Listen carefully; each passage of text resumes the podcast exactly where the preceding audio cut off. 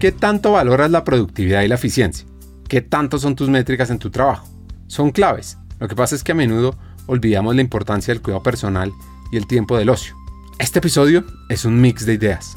Primero, sobre la economía del cuidado, sobre repensar esa perspectiva y reconocer que nuestro bienestar físico y emocional es crítico para un mundo próspero. Porque es que cuando nos cuidamos a nosotros mismos, ya sea a través de actividades de ocio, deporte, conectados con la naturaleza, con amigos, con la familia, nos fortalecemos y creamos un efecto positivo en nuestro entorno. El deporte, por ejemplo, no solo es competencia y rendimiento físico, es también la posibilidad de disfrutar del movimiento, de conectarnos con nuestro cuerpo de una manera plena y consciente, y también de transformar una sociedad. Pues en este viaje que vamos a tener hoy, llenos de sabiduría y aprendizaje, vamos a hablar sobre cómo los jardines nos enseñan sobre la paciencia, sobre la belleza de los ciclos de la vida, cómo el contacto con la tierra nos transforma desde adentro. En este episodio vamos a explorar la economía del cuidado, el ocio, la muerte, el deporte. Vamos a descubrir cómo el tiempo dedicado al cuidado personal nos hace mejores, nos hace estar bien. Vamos a hablar sobre por qué mantenernos activos.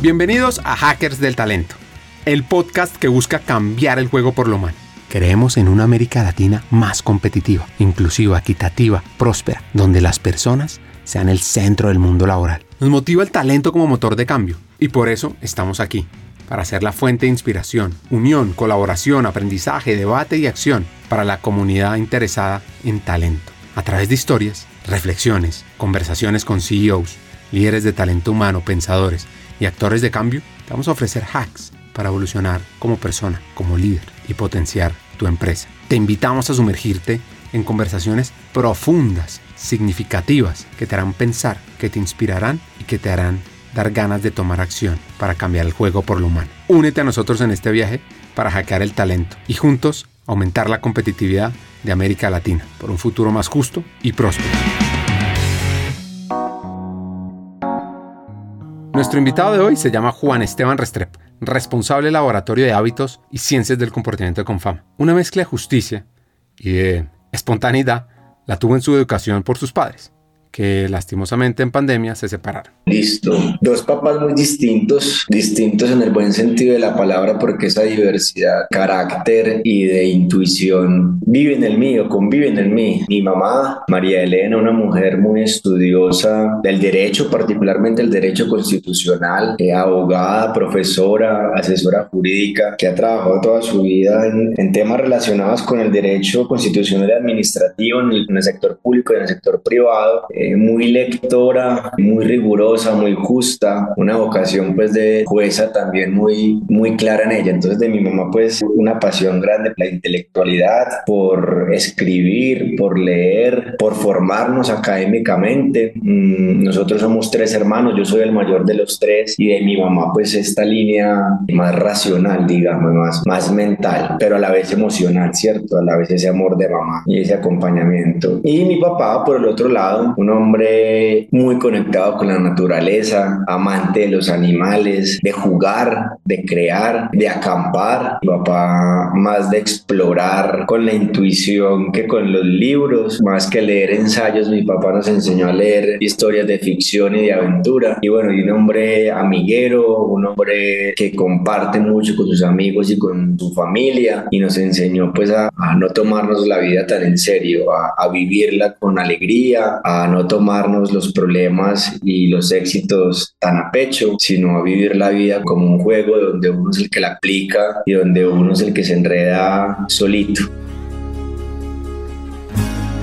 A Juan le encanta el deporte, la natación, donde incluso su padre fue su director técnico. La historia de su mamá es una jueza en su espíritu. Empezó su carrera profesional como inspectora de policía en el municipio de Antioquia que se llama Girardota. Ella y su familia son de allá, una historia muy particular. Mi bisabuelo fue fundador de una de las dos grandes funerarias de Girardota, Funeraria Zapata, la otra se llamaba Funeraria La Baena, y ahí se crió mi mamá y mi abuela, mi abuela Elena. Entonces nosotros venimos de Girardota y mi mamá empezó allí su carrera como inspectora muy joven y bueno, bueno, creo que fue una experiencia bastante traumática para ella porque como inspectora de policía, pues vos sabes que les toca unas cosas, crímenes y cosas aterradoras acompañarles. Entonces, bueno, por ahí mi mamá empezó su carrera y luego siempre estuvo muy conectada con las contralorías municipales y departamentales y últimamente muy en las cámaras de comercio de Medellín y ahora en, en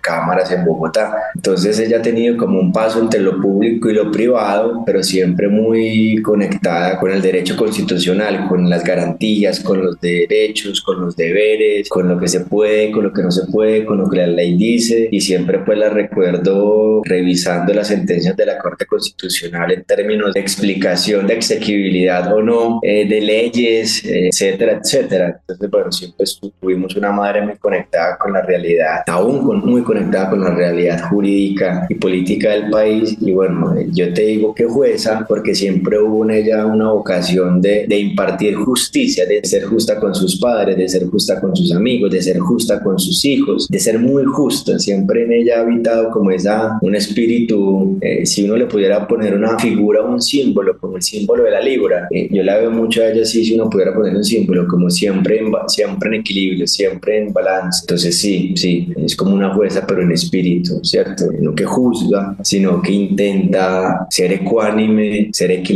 y ponderada. Un poco esa podría ser la descripción de ella, Ricardo. ¿Se escucharon bien? ¿Se dieron cuenta del negocio de la familia? Atención a cómo era esta etapa de la vida en el mundo de la funeraria. Eso sí, les cuento un poquito un par de historias. La primera marca de carros fúnebres fue la Shilivers Funeral Coaches, fundada en el siglo XVII en Europa. Al menos así se puede constatar por el hecho de que su fundador, George Shiliver, fue el primero en patentar un coche con características específicas para transportar los féretros. Sin embargo, la necesidad de transportar los restos de los difuntos entre diferentes ubicaciones siempre había sido una necesidad de las sociedades modernas. Al comienzo eran tirados por caballos estos coches. Ya con la tecnología, pues cambió los medios de transporte. Con los motores, los carros fúnebres se modernizaron y se adaptaron para mejorar la calidad del servicio prestado. Dejaron de ser tirados por caballos y se le añadieron características de lujo y diseño que corresponden a las tendencias del mundo automotriz.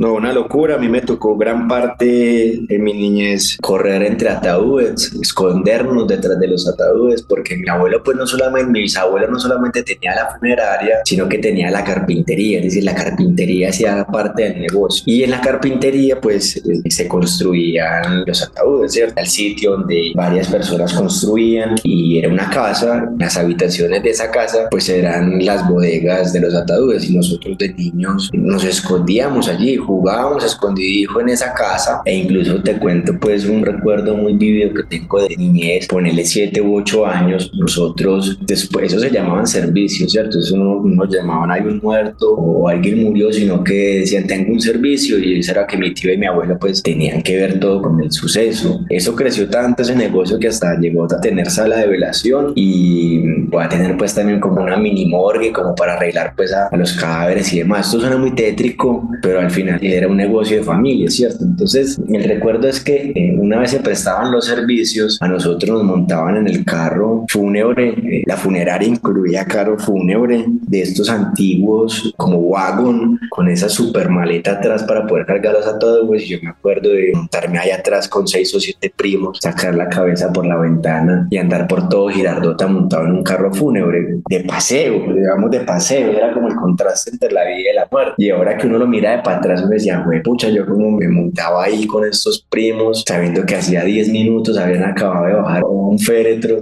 una familia triste y nosotros aquí de pronto jugando, pero eh, se asumía con demasiada normalidad. Ahora que uno mira para atrás, uno dice como que, pucha, qué susto, pero en su momento mi familia siempre estuvo relacionada con ese tipo de situaciones, con ese tipo de... Pues, era un negocio, ¿cierto? Era el negocio, era el negocio de mi bisabuelo. Creo que aún hay todavía cosas que funcionan de allí ¿cierto? No sé si la funeraria todavía estará, pero creo que al final pues mi tío que heredó gran parte de este negocio pues sigue conectado con, con ese mundo, ¿cierto? Entonces para nosotros era una cosa absolutamente normal, pues como yo me acuerdo, incluso yo tenía primitos que eran capaces de meterse a atobes en la funeraria, yo nunca fui capaz de hacer eso, me daba un poco de terror hacerlo, pero sí tenía primos que se escondían ahí, cerraban la, la tapa y en fin, pero el carro fúnebre los domingos para nosotros era un domingo de paseo, bajábamos en ese carro los que, los que cupiéramos y bajábamos a la plaza de Girardota a comernos un helado y de nuevo para la funeraria, muy loco, pero era así y esto es real, pues y varios primos pues lo pueden constatar y mis tías y demás. Y tengo todavía mucha familia por parte de mi mamá que vive en Girardota y que conocen pues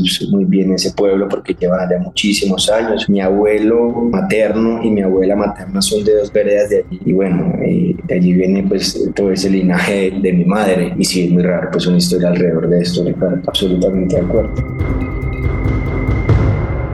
Este fue el mundo en el que creció Juan. Así como en el caso de uno la familia tiene un negocio de panadería o de construcción, en este caso era funerarias. Y una de las preguntas es, ¿cómo es ese acercamiento constante a la muerte? Te voy a contar un poco mi percepción del asunto, porque si bien nosotros crecimos en ese mundo, con el de los 80s, los 90s fueron más difíciles para nosotros. Yo tengo tres tíos que fueron asesinados por el lado de mi papá y por el lado de mi mamá. La violencia de los 80, de los 90s afectó con mucha fuerza a mi familia y eso hizo de nuevo un acercamiento a la muerte, pero ya no desde el negocio, sino desde el profundo dolor y desde la pérdida. Entonces, claro, nos, nos creamos en un mundo muy cercano a ello, de nuevo la realidad, tal vez 10, 15 años después, los 90 nos golpean con muchísima fuerza por el lado materno. Dos tíos de nosotros, uno muere secuestrado y esto hace pues que nosotros con la muerte tengamos una relación, digamos, de mucho dolor, ¿cierto? Las muertes violentas, arrebatadas, son tremendamente dolorosas. Los primos de mi son primos huérfanos y esto hace pues que de nuevo la relación con la muerte cambie. Pues nos une mucho la muerte de esos dos tíos nos une mucho, pero a la vez nos une a partir de un hecho traumático y doloroso. Entonces, y yo por muchos años tuve mucho miedo, estando muy joven, de que mi papá le pasara algo terrible también, ¿cierto? Cuando uno le pasa algo cercano, bien cercano, uno empieza a imaginarse también qué le puede pasar.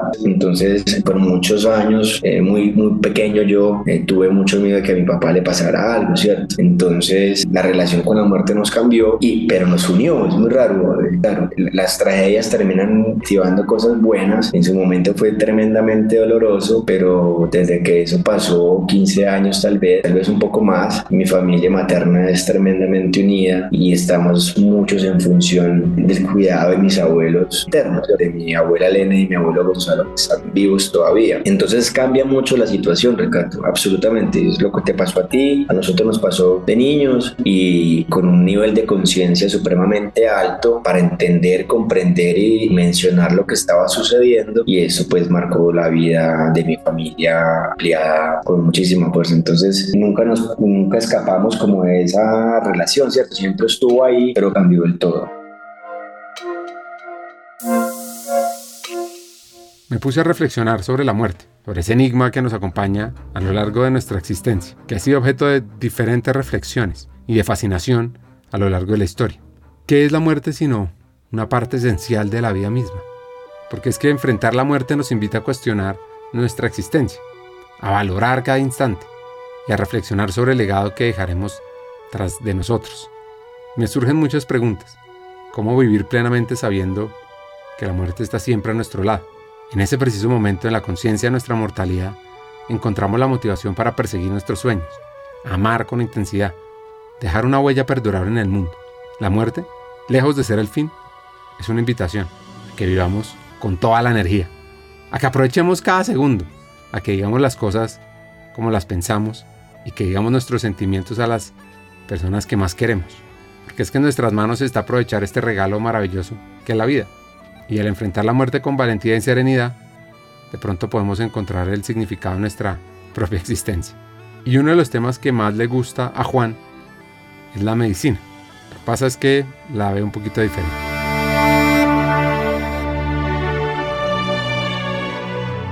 No, nada, mira, tengo todavía una obsesión como con la tecnología, la ciencia, más allá de los aparatos y de los artefactos tecnológicos, con la posibilidad de la innovación puesta al servicio de los seres humanos. Y yo dije, no, pues en ese momento la Escuela de Ingeniería de Antioquia había sacado la primera o segunda cohorte de, de una carrera que me llamó muchísimo la atención, que es la ingeniería biomédica. Y yo dije, bueno, esto suena muy chévere porque es como el punto medio entre la ciencia, la medicina, la innovación y la tecnología. Bueno, son un par de semestres de ingeniería, eso no va mucho conmigo, pero tal vez cuando llegue al mundo de la medicina y de las ciencias naturales y del cuerpo, yo conecte y saco adelante la carrera. No fue así. El segundo semestre le digo a mis papás que eso no es lo mío. Yo luchaba mucho para sacar un 3-3 en un parcial y eso ni siquiera con ese 3-3 podía jugar fútbol en la universidad. Me exigían 3-6 para poder jugar, era el requisito de la escuela de ingeniería. Entonces siempre fue un estudio contra la corriente, contra mis propias posibilidades y capacidades y dije, no, esto no, no, es por acá. Y en ese momento se presentó como un, pequeño meeting en, en, la universidad, tal vez en contra de un decano y unos profesores. Y yo lidero las reuniones, me convierto en el vocero del grupo y la cosa sale bien, el proceso de negociación sale bien con la universidad. Y yo me doy cuenta tal vez que lo mío no, no era tanto la ingeniería, la, la geometría euclidiana y el cálculo, sino que me doy cuenta que lo mío tal vez es entender, escuchar y representar y tal vez entender las estructuras de poder y demás. Y justo ese semestre, pues EAFIT abre la primera cohorte en ciencias del comportamiento. Entonces imagínate el cambio de la Escuela de Ingeniería de Antioquia. Yo decirle a mis papás que ya no quiero ingeniería biomédica, sino que quiero ciencias políticas. Eso fue duro, pero esa conversación con ellas fue muy dura, pues eh, me dejaron dos semestres tirados, perder la plata, porque su momento es costoso cada semestre, y luego pasarte a ciencias políticas, donde la verdad pues el panorama para un politólogo no es tan claro. Yo me gradué de ciencias políticas en el 2003, tal vez no había muchos politólogos en ese momento. Hoy la cantidad de politólogos y politólogas en el país pueden ser tantos como abogados y abogadas, ¿cierto? Entonces eh, mis papás un poco sufrían pues por también mi futuro laboral. ¿Y un politólogo para qué? Esa era la pregunta. ¿Y un politólogo qué hace? Y la conexión inmediata de, para no meter a nadie, de mi abuela o de una tía es, ah, politólogo, vas a ser político, pucha. Y eso también pues taladraba muy fuerte la cabeza de mis papás. Mi mamá comprendía muy bien el sector público y sabía lo, lo difícil que es el sector público, que es el gobierno, que, que implican las instituciones y eh, las decisiones al interior de una alcaldía, una gobernación o un ministerio, etcétera, etcétera. Entonces, bueno, es una conversación muy dura, tal vez la primera conversación dura en términos de lo que yo quiero para mi vida, ya más calculada, más pensada, más meditada con mis papás, pero eso me permitió pues conectarme con un grupo de personas extraordinarias en EAFIT, empezamos ocho, pues, ocho estudiantes, seis mujeres y dos hombres, y ese fue el inicio mío en ciencia política en, la Universidad de EAFIT. Conejillo de siempre he sido como el conejillo de, de esas primeras aproximaciones de las universidades a nuevas carreras. En la escuela lo fui, en EAFIT lo fui y ahora en la maestría también soy la primera corte de la maestría en ciencias del comportamiento o en estudios del comportamiento. Entonces siempre he sido como el, el,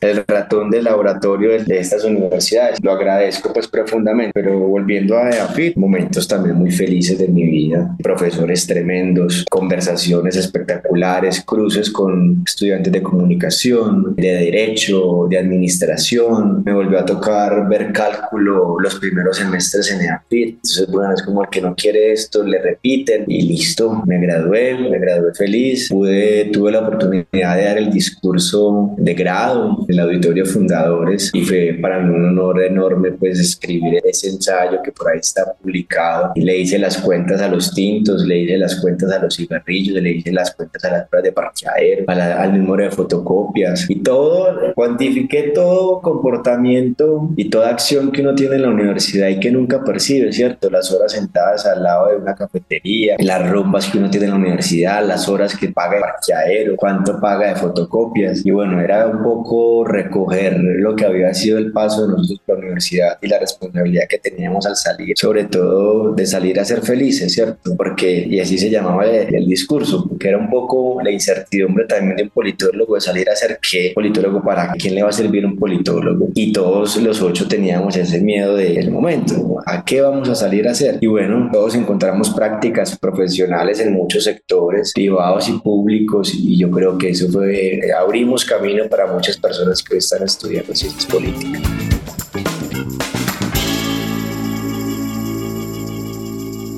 Entender la esencia de una nación y motivar una generación a ser mejores es clave para un político. A Juan le encantó el tema y se involucró. Estuvo prácticamente en un movimiento llamado Jóvenes Fajardistas. Y antes de escuchar esta etapa de su vida, hay un discurso de Obama que me fascina. Y después de oír a Obama, vamos con la historia de este país. I am so proud of each and every one of you. We are here today because every single one of you stood tall and said, Yes, we can. Yes, we can learn. Yes, we can succeed. You decided you would not be defined by where you come from, but, but by where you want to go, by what you want to achieve, by the dreams you hope to fulfill. For we gather here tonight in times when the very foundations of our lives, the old order has been shaken, the old ideas and institutions have crumbled, and a new generation is called upon to remake the world. And let me be clear when I say young, I'm not just referring to the date of your birth certificate. I'm talking about an approach to life, a quality of mind, and a quality of heart. We need people like you to step up. We need your daring, we need your enthusiasm, we need your energy, we need your imagination. A willingness to follow your passions, regardless of whether they lead to fortune and fame. A willingness to question conventional wisdom and rethink old dogmas. A lack of regard for all the traditional markers of status and prestige. And an, a commitment instead to doing what's meaningful to you, what helps others, what makes a difference in this world.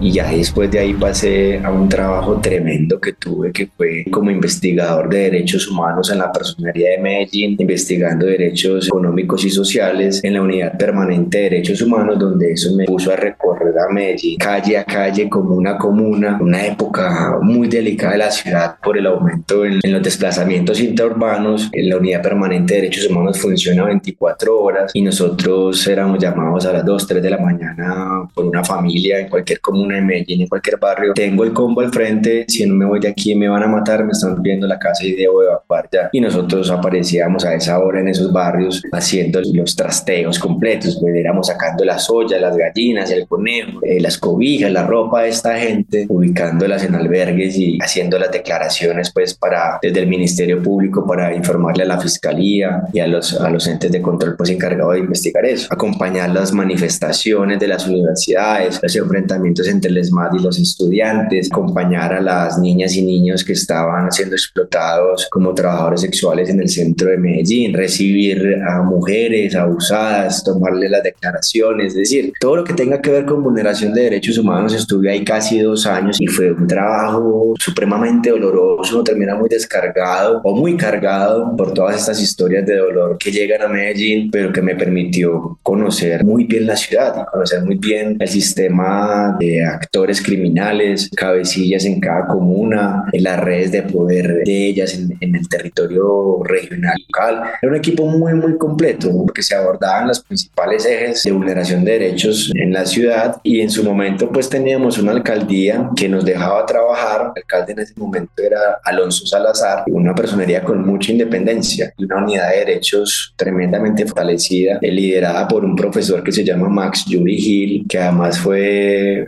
miembro de la Comisión para la Verdad, acaba de salir su trabajo ahí. Entonces teníamos un panorama pues de actuación muy fuerte, de mucha incidencia y de mucha relevancia para la ciudad y yo estuve ahí metido y bueno, después de eso quedé como, como muy cargado por lo social, por el dolor de esta ciudad y me voy un año y medio a, a Inglaterra, como no huyendo, no huyendo, pero sí buscando nuevos aires y buscando alternativas pues de formación profesional y académica diferente para mí. Entonces ese fue un poco como mis orígenes eh. La verdadera grandeza de un ser humano se manifiesta cuando decide dedicar su vida a mejorar la de los demás. En los momentos más oscuros, cuando la esperanza pareciera desvanecerse, es necesario encontrar la fuerza interior para alzar la voz por aquellos que no pueden hacerlo por sí mismos. Con la empatía, con la compasión hacia los más vulnerables, descubrimos nuestra verdadera humanidad y la capacidad de transformar sufrimiento en esperanza. ¿Cómo era un día en la vida de Juan Esteban? Podría uno decir un manejo de emociones constante. Ricardo, yo un día laboral normal era lunes en El Buen Pastor, en la cárcel, visitando mujeres. Martes en la morgue, eh, tratando de hacer un barrido por los habitantes de calle que habían muerto durante ese fin de semana, tratar de identificar y hacer el cruce con base de datos de desaparecidos en la ciudad. Tres, miércoles, enfrentamiento en la Universidad de Antioquia entre el ESMAD y los estudiantes. Jueves, recibir declaraciones de un grupo de indígenas en Veracatíos que llegaron a la ciudad desplazados de Urrao. Viernes, otra vez manifestación. Así era un día normal de trabajo. O viernes, 2 de la mañana, acompañamiento en el barrio Belencito Corazón, dos familias a punto de ser desplazadas, se requiere acompañamiento. Con Esteban y su equipo estaban allá presentes en camionetas de servicio público con banderas blancas, sacando gente de esos barrios. Esa era una semana de trabajo normal y en eso estuve largo tiempo, dos años pues casi, me parece mucho, pero hoy pues lo miro con mucha gratitud y eso forjó mucho de lo que yo soy y me conexión también con lo humano, con lo social, con la posibilidad de construir y de servir, ¿cierto? Pero también pues formativo si se quiere. Tú pasar de estar asesorando, ¿cierto? político ahí, asesorando y proponiendo consejos de acuerdos municipales, pasar a ponerte un chaleco, una gorra y andar con un radio en las calles de Medellín, acompañar las marchas, cuidar a las personas, dialogar entre el ESMAD y las, los estudiantes. Es decir, es ya como la vida real. ¿Querías asesorar? No, vas a trabajar, vas a caminar, vas a vivir la calle como es, de frente. Y eso lo hice con mucho amor pues, y con mucha gratitud. Se fue a Inglaterra con un propósito de ir más allá, demostrar el valor de su rol. Y eso me conecta con un profesor de Oxford muy famoso, Richard Dawkins. Es un biólogo evolutivo, etólogo, zoólogo y divulgador científico británico. Tiene un libro muy famoso, se llama El gen egoísta. Según Richard, los genes tienen una estrategia para sobrevivir y reproducirse, y los organismos son solo vehículos utilizados por los genes para lograr esos objetivos. Esta perspectiva desafía la noción de que los organismos son los principales actores en la evolución y enfatiza la importancia de los genes en la perpetuación de las características heredables. Me voy para Inglaterra con la excusa de estudiar inglés, pero un poco yo necesitaba no solamente estudiar inglés, sino también trabajar pues para pagar mi estadía. Y entonces, pues muchos colombianos en esa época en Inglaterra, no sé cómo estará ahora ese mercado, pero muchos de nosotros encontrábamos trabajos de cleaning, o sea, haciendo limpieza en gimnasios, oficinas y demás. Y yo me resistí un poco a hacer eso y dije, no, yo no puedo, o sea, no porque me faltara humildad o ganas, sino que dije, hombre, aquí no solamente hay estas oportunidades de limpieza y demás que hacemos los migrantes, sino que hay otras alternativas que muy poco se están explorando. Y me arriesgué y apliqué una empresa de servicios sociales que se llama The Care Division y son compañías que prestan servicios de acompañamiento a personas, puede ser con enfermedades físicas o mentales o disfunciones físicas o mentales y que acompañan a esas personas 24/7. Entonces, por mi experiencia en derechos humanos, pues apliqué a eso, resulté elegido, tuve un entrenamiento de casi dos meses, un entrenamiento, por ejemplo, para aplicar inyecciones, para poner una camisa de fuerza en caso de ser necesario y proteger la vida del paciente de uno mismo. Clases de cómo dosificar medicinas, por ejemplo, cómo tener una reacción de protección en caso de que un cliente o un paciente, ellos decían, que agresivo y la vida de uno corra peligro. Entonces fue un entrenamiento muy duro durante casi dos meses y entré ahí a cuidar personas con discapacidad cognitiva y física y bueno, estuve acompañando casi durante un año a una persona que vivía solo, sus papás no la podían cuidar porque ya estaban muy mayores y allí el sistema lo que hace es como recoger plata del sistema de seguridad social, recoger plata también de los papás y de algunos aportantes y las empresas lo que hacen es facilitar los cuidadores. Yo era un cuidador de esta persona, éramos tres, éramos tres personas, dos polacos y Juanes y los tres nos dividíamos las horas de cuidado de este paciente. Las veces que lloré allí, pues no te verdad, Ricardo, porque yo cuidaba a una persona que tenía una enfermedad mental muy fuerte, y sus comportamientos, él tenía cerca de 45, 43 años, pero sus comportamientos y su capacidad cognitiva, sus reacciones y preferencias eran de una persona de 4 o 5 años. Entonces, a mí me tocaba absolutamente todo con ella, bañarla, vestirla, ponerle los pañales, prepararle la comida, lavarle la ropa, limpiarle la casa, administrarle la medicina, irme con ella al parque, montarla en un taxi, comprarle su pastel o su té, lo que fuera. Entonces yo era el todo para esa persona durante ocho horas al día. Y entonces yo llegaba a cuidar a esta persona y habían días que eran o sea, una pesadilla en términos de te tumba la sopa, te quiebra un cuadro, no se quiere poner la ropa o se quitó el pañal y con el pañal ensució toda la casa. Eran días que yo decía,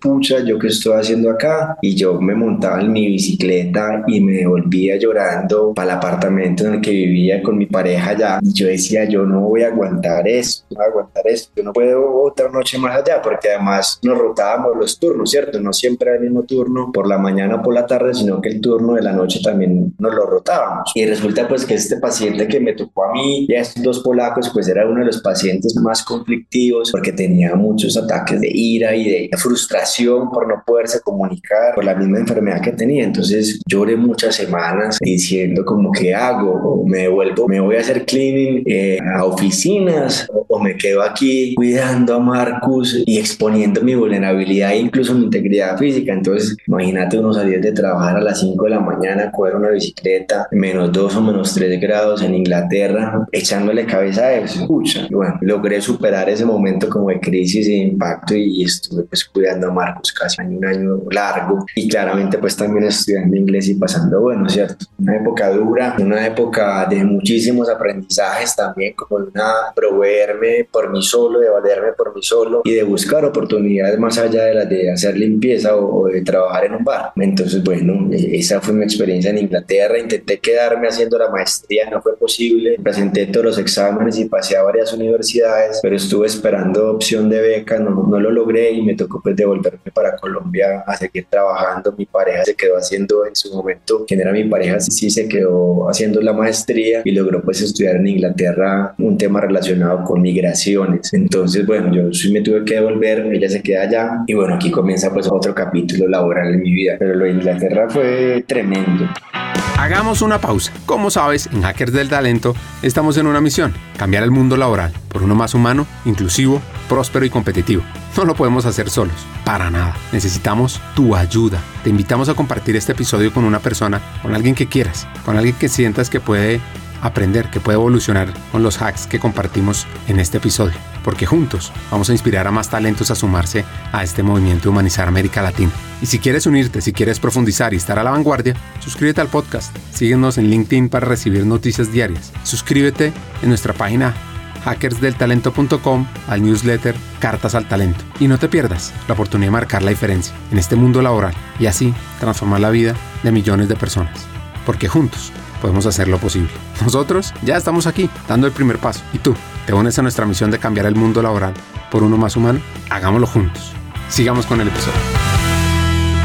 La economía del cuidado se refiere al reconocimiento y valoración del trabajo no remunerado que históricamente recae en gran medida en las mujeres, como el cuidado de los niños, los ancianos y los enfermos. Este trabajo, pues es clave para el bienestar de las personas y la estabilidad de la sociedad, y ha sido subestimado y desvalorizado durante mucho tiempo. Así que mejorar la economía del cuidado implica proporcionar apoyo, recursos adecuados a aquellas personas que se dedican a esta labor, ya sea a través de políticas públicas, programas de conciliación familiar, laboral, fomento de una cultura de igualdad y de corresponsabilidad.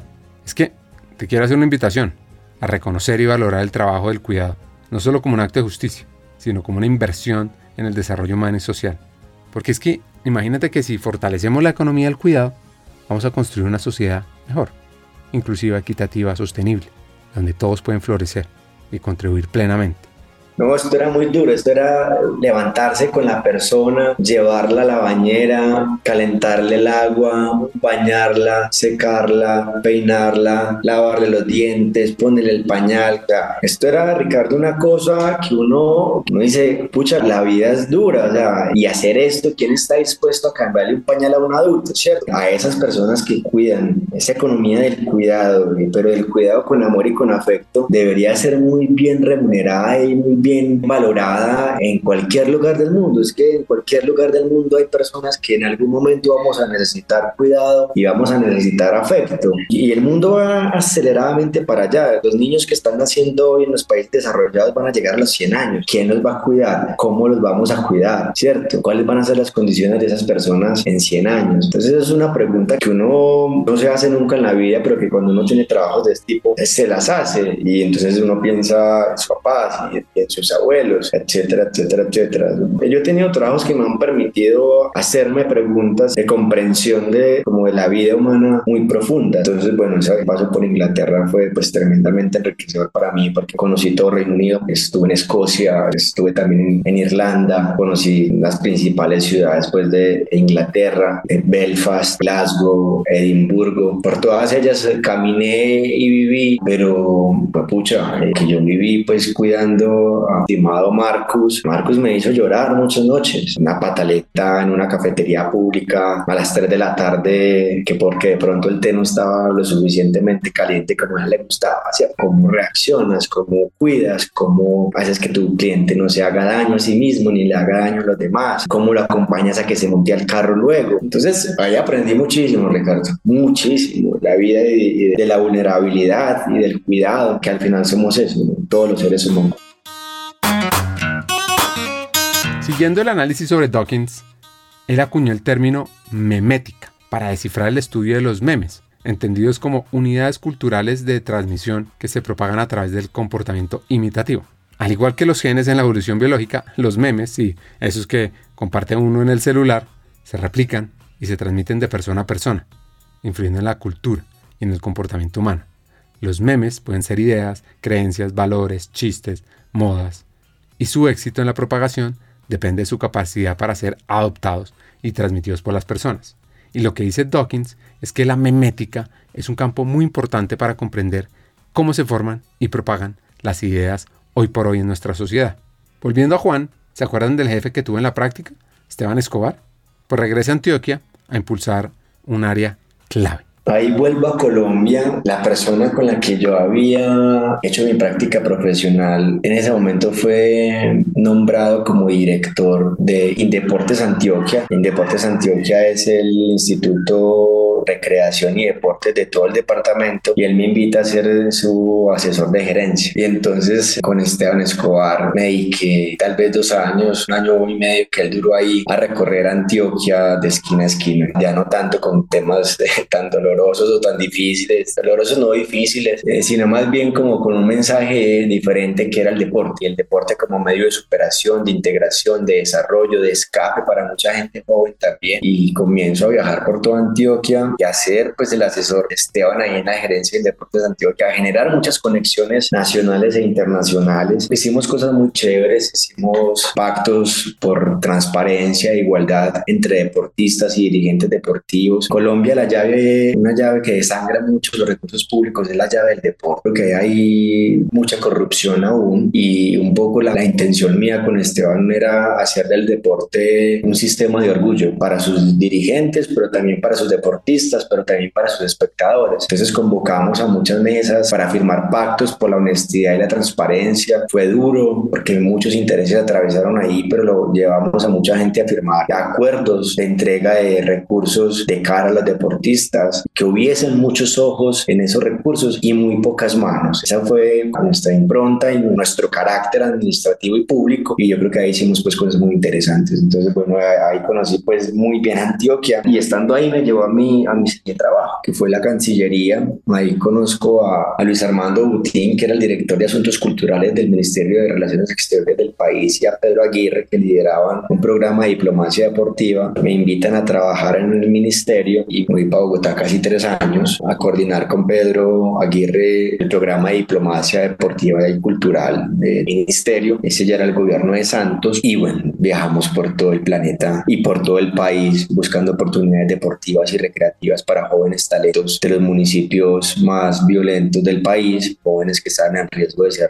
reclutados. Nosotros, yo me iba para Puerto Leguízamo, me iba para el departamento del Bolívar, me iba también para el Guaviare, para Tumaco, para San Buenaventura, para Turbo en Antioquia, a buscar esos jóvenes que estaban en riesgo de ser reclutados y nos los llevábamos 15, 20 días a diversos países del mundo, mostrarles que habían otras oportunidades, que su talento podría llevarlos a otros lados y que no solamente el deporte, sino el estudio podrían ser la salvación, proceso contextual en el que estaban. Estuvimos en muchos países, 25 países recorrimos en esa oportunidad con un equipo más amplio, pero casi 1.350 jóvenes hicieron parte del proceso de diplomacia deportiva y bueno, hoy todavía hay algunos procesos en marcha y bueno, en esto la canciller María Ángela Olvido fue profundamente generosa con nosotros porque nos permitió proponer miles y miles de, de, oportunidades y ese fue un trabajo pues que a mí ya, mira que mi proceso ha sido como de lo local a lo regional, de lo regional a lo nacional y de lo nacional a lo internacional y esa es la cosecha que yo he venido recogiendo pues durante estos años, casi 15 años de trabajo. Entonces ya estando ahí en la Cancillería me invitan al último año de, de cierre de Sergio Fajardo en la gobernación de Antioquia, ingreso a la Secretaría Privada del gobernador Fajardo a manejar temas de educación, deporte, relaciones internacionales y agenda internacional del gobernador, visas y demás. Entonces,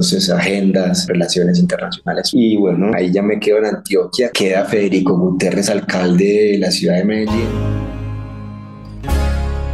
¿Y cómo fue su experiencia con Sergio Fajardo? Mm, primero, una capacidad extraordinaria de conectar los puntos y una visión de mediano y largo plazo tremenda de Sergio Fajardo. Yo tenía la oportunidad pues, de asistir a todos los consejos de gobierno, sagrados todos los lunes en la mañana, tres, cuatro horas, más que el gobernador hablando de sus equipos, hablando y exponiendo, y él conectando los puntos, las tareas y los retos de un departamento tan vasto y tan grande como Antioquia. Y recuerdo pues de él una capacidad capacidad gerencial brutal. Nosotros que estábamos en la oficina privada terminábamos los viernes 9, 10 de la noche de hacer los informes. Ellos, eran carpetas con 50 o 60 hojas, semáforos detallados, eh, avances de obra, ejecución de políticas públicas, debates nacionales, es decir, un ejercicio de seguimiento muy pulcro, muy juicioso y nosotros recibíamos ese mismo viernes por la noche recibía los informes y nosotros el lunes a las 7 y media, 8 de la mañana teníamos los informes leídos de principio a fin, con correcciones en redacción, en comas, en estilo y en preguntas muy profundas sobre lo que estábamos informando y redactando. Era un gobernador con una capacidad administrativa, académica y gerencial brutal, o sea, y un equipo que marchaba con un propósito y hacia la visión del gobernador indicara, ¿cierto? Y fuera eso, pues, unas relaciones de mucho respeto con los órganos de control, de mucho respeto con la Asamblea de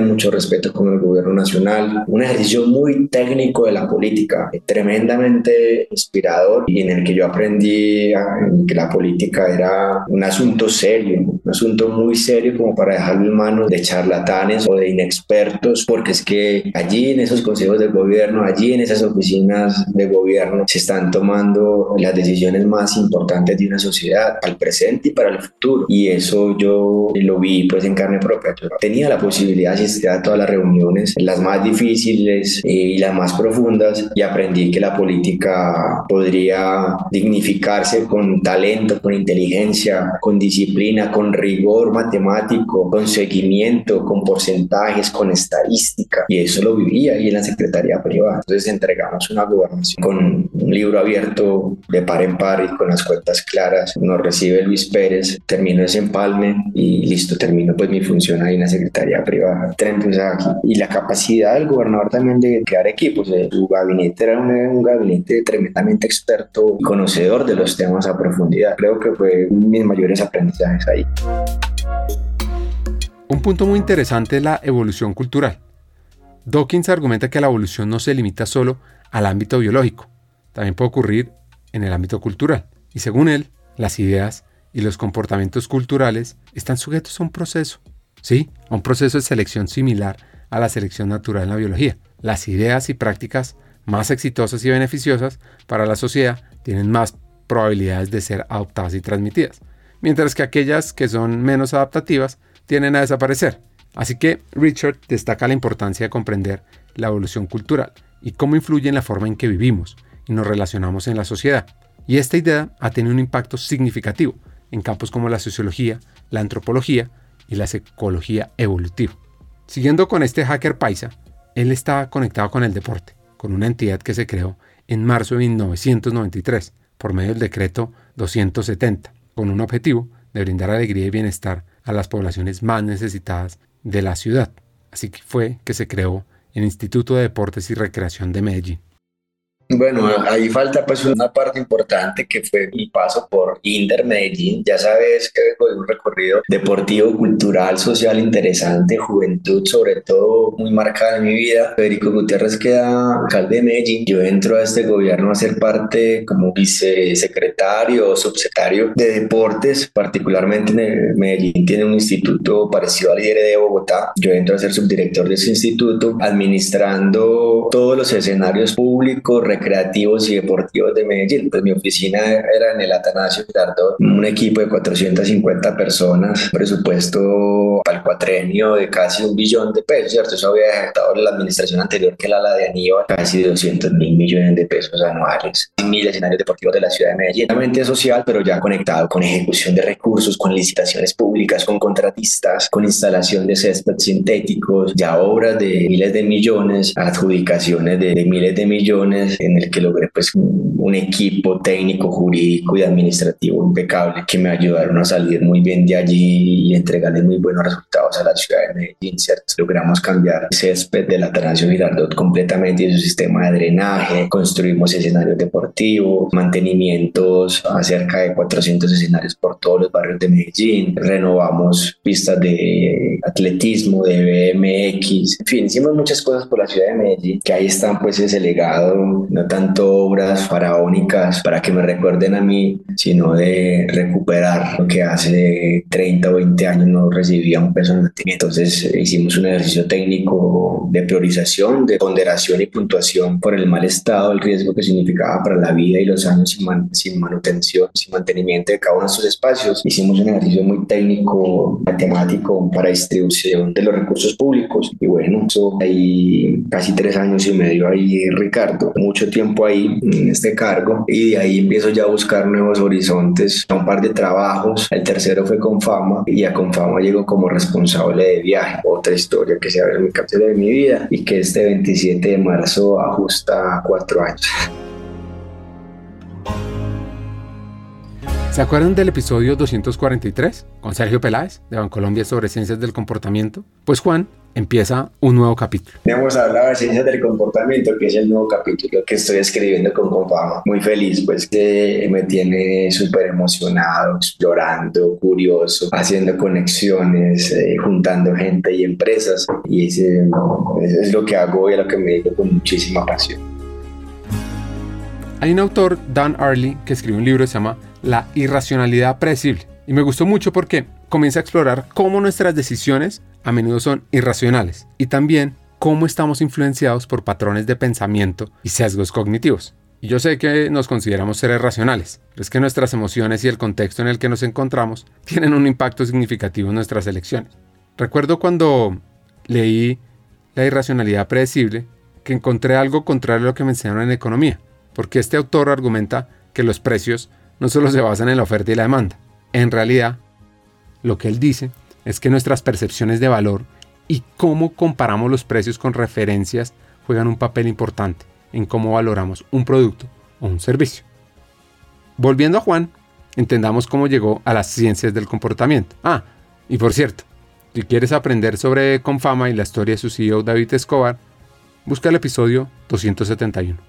Para las ciencias del comportamiento, como muchas cosas en mi vida, llegaron por accidente en el sentido de solamente abrir un poquito la ventana y resulta que la ventana termina siendo un universo nuevo, ¿cierto? Alguna vez David Escobar, que es el director de Confama, estaba dictando un curso en EAFIT que se llamaba Ciencias del Comportamiento y Alta Gerencia, algo así, curso de alta gerencia, Ciencias del Comportamiento para la Transformación Organizacional. Yo le pido al equipo de talento humano que me dejen hacer ese curso, me dejan hacer ese curso y yo quedo tremendamente enganchado con el tema, que hay algo interesante, que bueno seguir explorando eso. En ese momento no existía la maestría en estudios del comportamiento. Ya la saca dos años después, la única del país, pero yo no sabía qué iba a pasar ahí. Como te conté, yo estaba responsable de viaje dedicado por reestructurar, recomponer el equipo de viajes y de turismo de Confama, a montarlo en un mercado pues emergente supremamente prometedor. E hice eso con, con la intención de, de, bueno, un poco ahí la curiosidad pues y esas ganas de, de lo desconocido. Hice ese curso ejecutivo y ahí quedó sembrada esa semilla en mí de la ciencia del comportamiento. Llega la pandemia, yo estaba en, en Fitur, en Madrid, en la, en la feria más grande de turismo y empieza COVID en ese momentico estando yo en Madrid, el primer caso de COVID en España. Otro día cogimos vuelo de regreso para Medellín y ya casi que a la semana me dicen a mí David Escobar y Claudia Restrepo, que era la encargada de los contenidos de Confama, que, que si me arriesgaba y, y creaba con ellos un equipo nuevo, un equipo que no existía, que si me atrevía a formar equipo,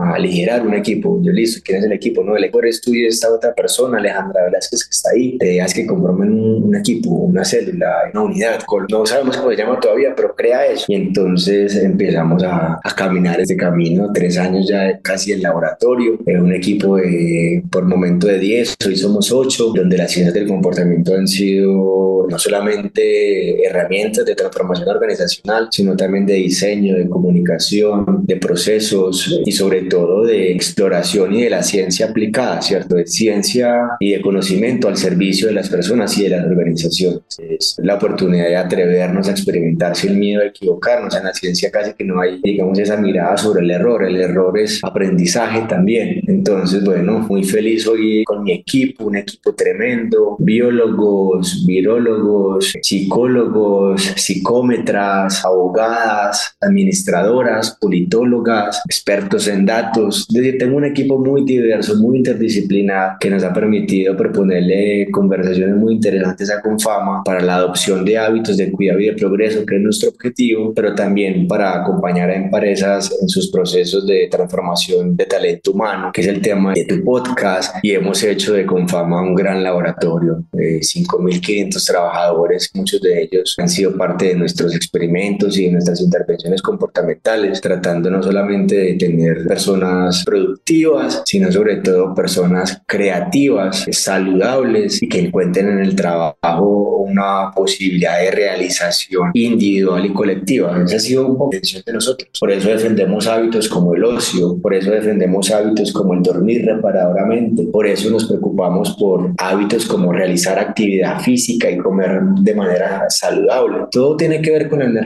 vital, todo tiene que ver con la energía que yo tengo para asumir los retos actuales. Una entrevista de trabajo, una reunión importante, preparar un examen, presentar un examen, acompañar a mi familia, jugar con mi hija. Todo lo que hacemos requiere una energía vital que tiene que ser cuidada desde los hábitos y que esa energía vital al final, que se convierte en salud y en cuidado, son los que nos permiten a las personas y a las organizaciones progresar en términos materiales, pero también culturales, sociales y espirituales. Entonces esos son los dos mundos en los que nosotros le aplicamos ciencia y nos apoyamos en las ciencias del comportamiento para ayudar a las personas, a las organizaciones a tomar mejores decisiones en relación a estos mundos de cuidado y de progreso. Ese ha sido mi viaje ahí.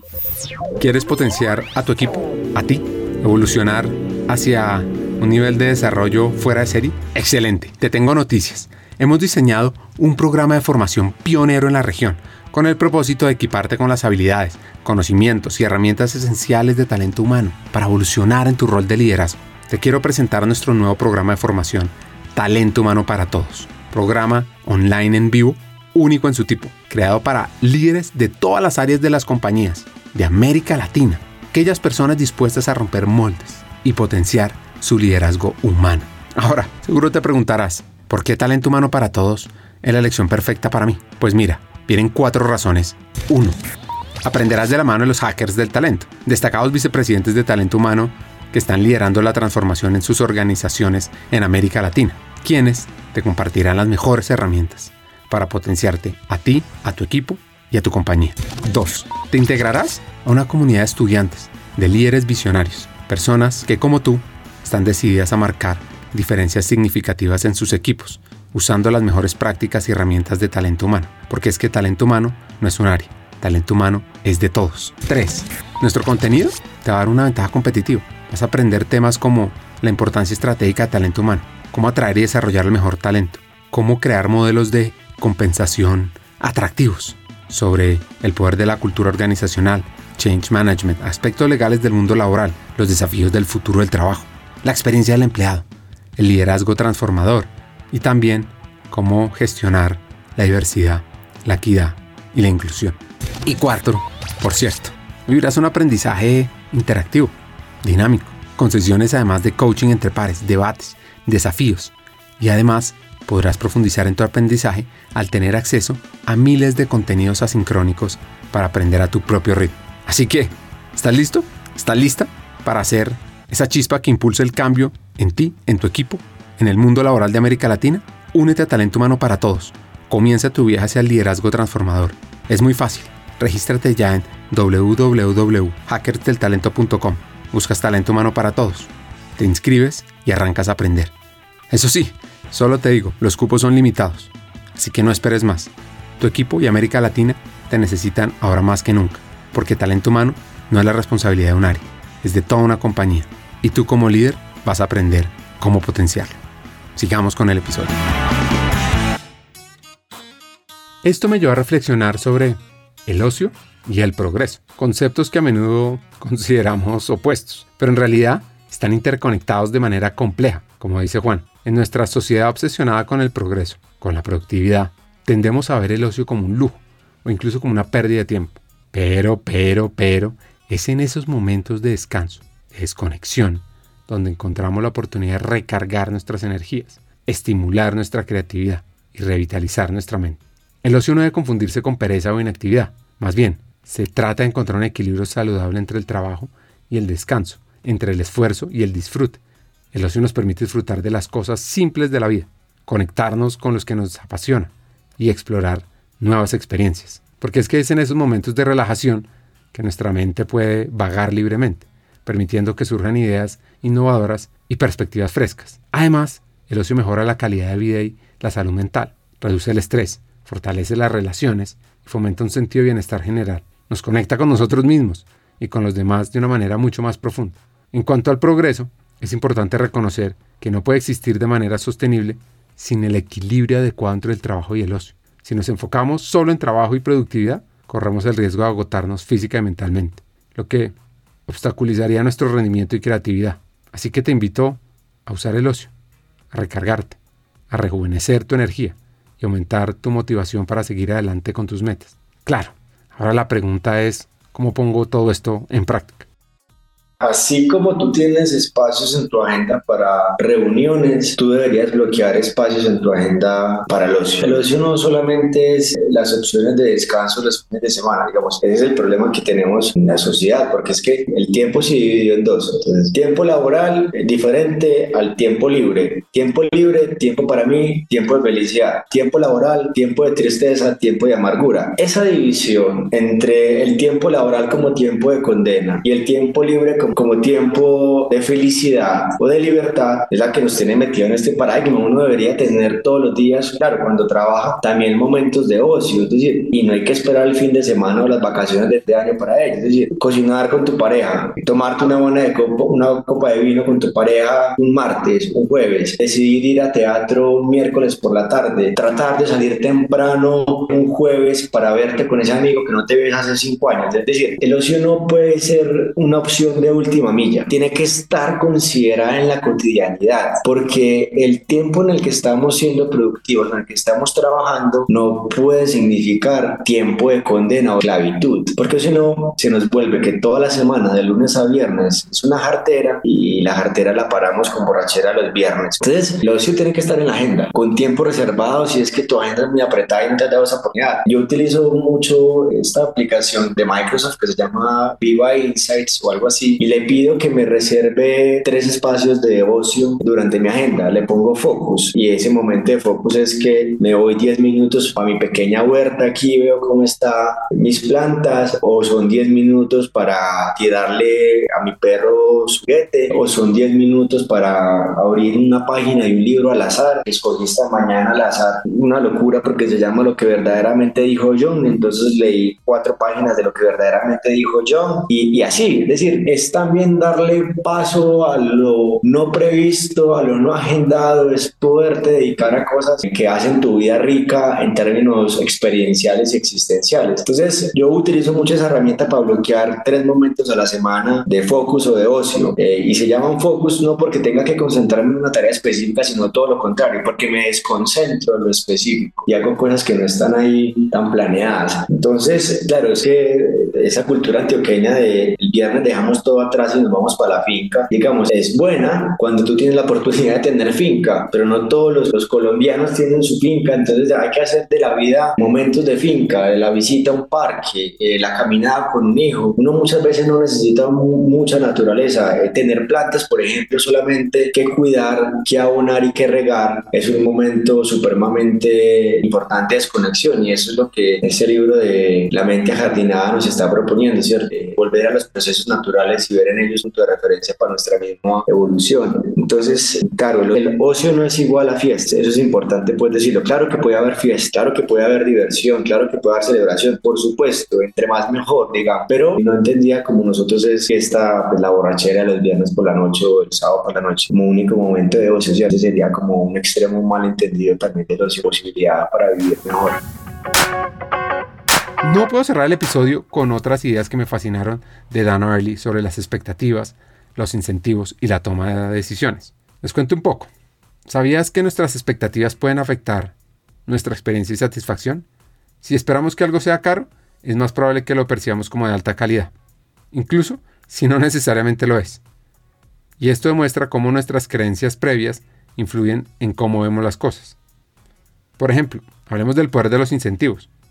A menudo creemos que los incentivos nos motivan a tomar decisiones acertadas, pero Arley nos muestra cómo los incentivos pueden tener efectos contraproducentes, pueden llevarnos a tomar decisiones irracionales o comportamientos inmorales, así que es importante considerar cómo los incentivos impactan nuestras acciones. Y otro punto fundamental es la importancia de tomar decisiones informadas, porque el autor nos anima a ser más conscientes de nuestros patrones de pensamiento irracional y a tomar decisiones informadas. Lo que pasa es que tenemos sesgos cognitivos que influyen en nuestras elecciones. Así que lo que debemos hacer es ajustar nuestra propia forma de tomar decisiones, tener un sistema y así obtener mejores resultados en nuestra vida. Bueno, para ir cerrando el episodio, un par de consejos. Yo creo que mis papás, ¿cierto? Y el, mejor consejo que me dieron ellos fue llegar muy lejos sin pasar por encima de nadie. Eso yo lo he venido como traduciendo en que mi luz propia brille con intensidad sin apagar o opacarla de nadie. Es como un gran consejo y un gran, como una frase ahí tatuada en mi corazón, pero también en mi cabeza, ¿cierto? Eso reúne pues muchas cosas, porque no me limitan, sino que me empujan, pero también me pone límites entre correcto y lo no, de servir y y servirme a mí mismo. Ese es un poco como el resumen de esa frase. Y un buen consejo que yo pueda dar o que yo haya dado, no, tal vez amar. Yo he recomendado mucho amar y amar sin límites y sin, sin cálculos. Yo creo que eso, amar siempre va a traer beneficios, siempre. Y aunque hayan rupturas y se queden amorosas en el camino, amar siempre le va a devolver a los seres humanos el sentido de esta existencia, que no es fácil, que es dolorosa para muchos seres humanos, que es injusta para muchas personas en todas del planeta, pero que amar amar a un padre, a una madre, a una hija, a un amigo, a una amiga, a una pareja, amar un tema. Ese amar desprevenido y profundo es el que le da y le puede dar sentido a la incertidumbre y al caos que es la vida misma. Entonces, amar es ese polo que no es a tierra, sino que es un polo al cielo, si se quiere, porque nos permite siempre estar esperanzados y enamorados de lo que no entendemos, que no existe. Entonces, es un poco el consejo que yo he dado a mis amigos, que doy a la gente que conozco, que me conocen. Es un poco esa posibilidad de entregarse sin tanto cálculo y sin, sin tanto Excel. Juan Esteban es una persona con alto pensamiento crítico y creativo, que nos lleva a hacernos preguntas básicas y esenciales para nuestra vida. Y acá vienen mis tres hacks. 1. La economía del cuidado es un área que debemos impulsar y también humanizar para que tengamos un mejor futuro. 2. El ocio es una actividad, un espacio de evolución y crecimiento personal que debe estar presente en nuestra vida de forma constante, en nuestra agenda. Y tú como líder debes fomentar eso con tus empleados y con tu familia. Y 3. La verdadera grandeza del ser humano está en dedicarse a los demás. Hasta un siguiente episodio, sigamos hackeando el talento y, ¿por qué no? Comparte este episodio con dos personas más.